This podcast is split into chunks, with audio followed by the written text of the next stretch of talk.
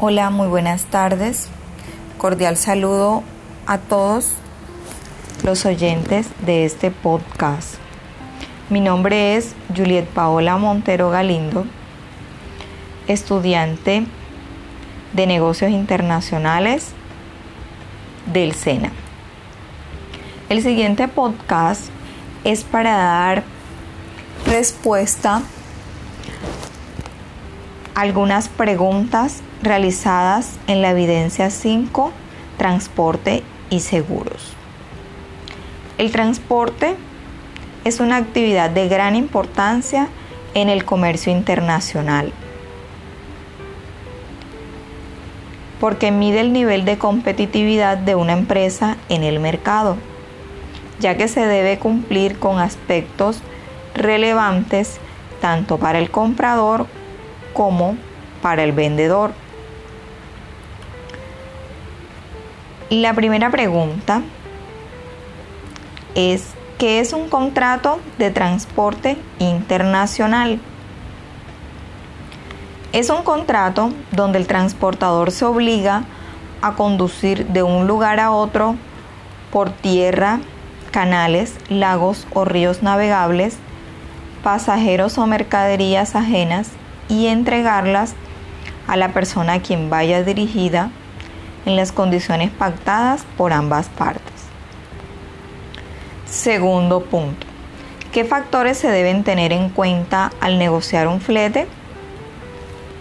Al negociar un flete se deben tener en cuenta factores como el volumen o cantidad de pallets o contenedores a enviar, el tiempo de tránsito, la disponibilidad de cupos, el itinerario o descripción de paradas autorizadas en el viaje. Además, tener en cuenta las empresas de transporte aéreo o marítimo hacen convenio de peso. A mayor volumen en el envío, bajan el precio del flete.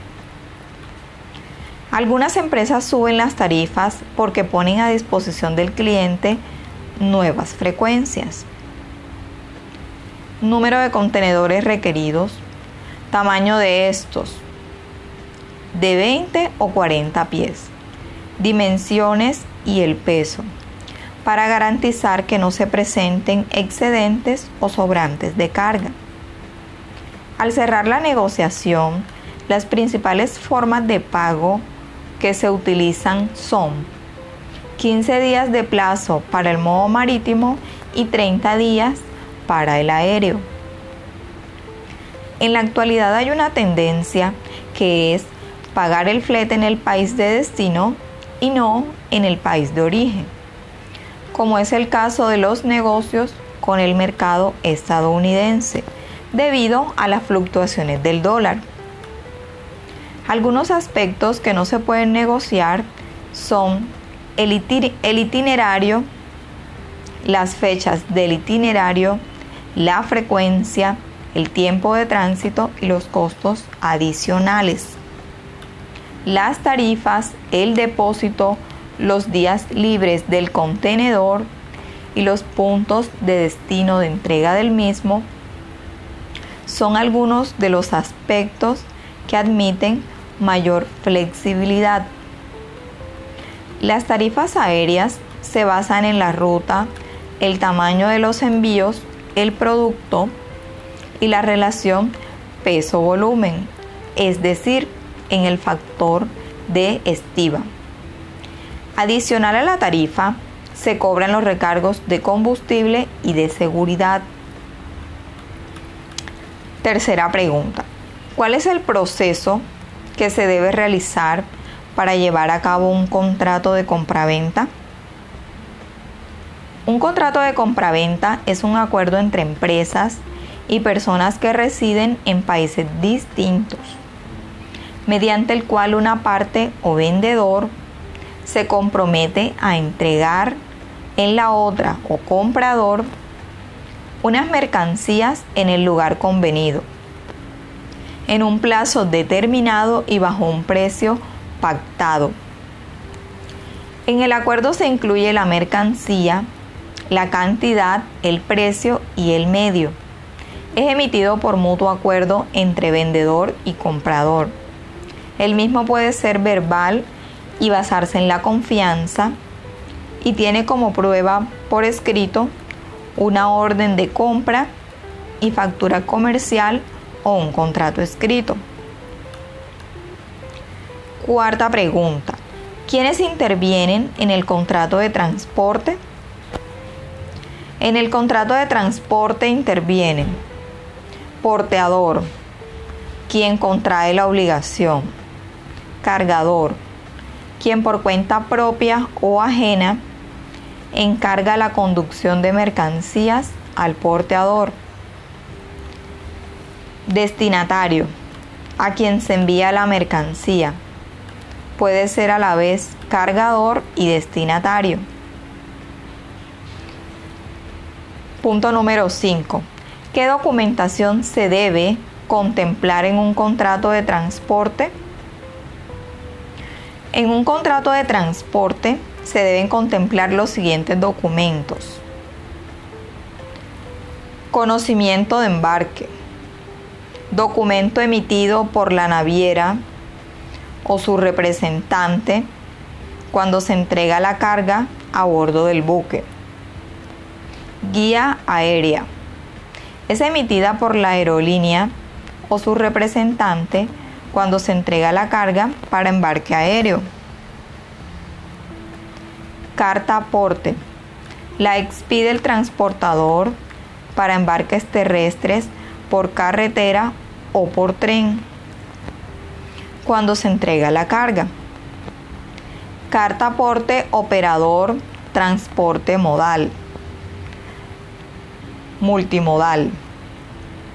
Dice que esta es generada por el operador de transporte multimodal cuando se entrega la carga. ¿Quiénes intervienen y cuándo se aplica los incoterms y los seguros? ¿Quiénes intervienen en el contrato de seguro? Intervienen tomador, asegurador, asegurado y beneficiario. El tomador es quien contrata la póliza, bien sea el exportador o el importador. Asegurador. Empresa aseguradora que puede asumir los riesgos asociados al transporte. Asegurado.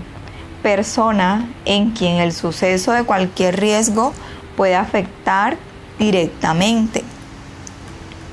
Beneficiario es quien por efectos de contrato tiene derecho a recibir cualquier contraprestación inherente al mismo de parte del asegurador.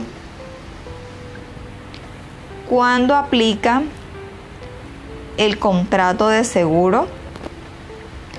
Siempre existe un riesgo de daño, pérdida o demora de la carga sin importar el medio de transporte, por lo que es necesario que las partes de la negociación aseguren los embarques contra daño, pérdida o demora durante todo su trayecto.